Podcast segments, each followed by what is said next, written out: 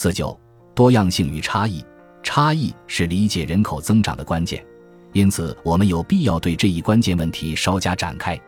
人类的独特成就及导致它的其他许多突出特性的成就，就在于它的差异和多样性。除了少数物种因为人类施加的人为选择而产生了具有可比性的多样性外，人类的多样性无与伦比。这是因为在自然选择的过程中，人类发展出了向自己同伴学习的极为有效的器官。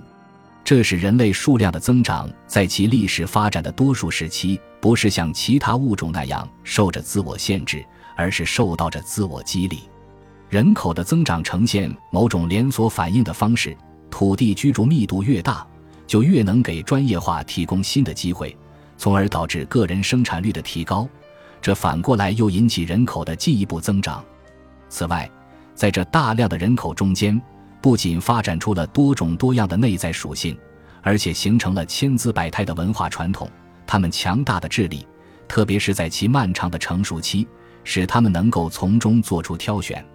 人类的大多数现在能够维持自己的生存，正是因为他们具有的高度的灵活性。因为存在着如此众多的不同个体，他们不同的天赋使他们能够通过吸收不同的传统所形成的无限多样性的组合，使他们彼此之间进一步各具特色。由不断增加的人口密度提供着新机会的多样性，从本质上说，是劳动、技能、信息、知识。财产和收入的多样性，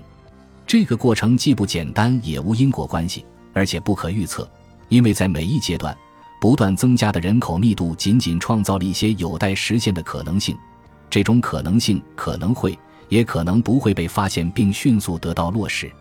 只有当一些早期的人通过了这一阶段，并且其做法可以被他人仿效时，这一过程才会十分迅速地进行。学习是通过多种渠道进行的。而且需要一个前提，即个人处境的丰富多彩，以及能够带来合作的群体和个人之间的交流。人们一旦学会了利用人口密度增加所提供的新机会，这就会成为进一步增长的基础。由于多样化、差异、距离越来越遥远的交往和相互影响，以及跨越时间的传播过程，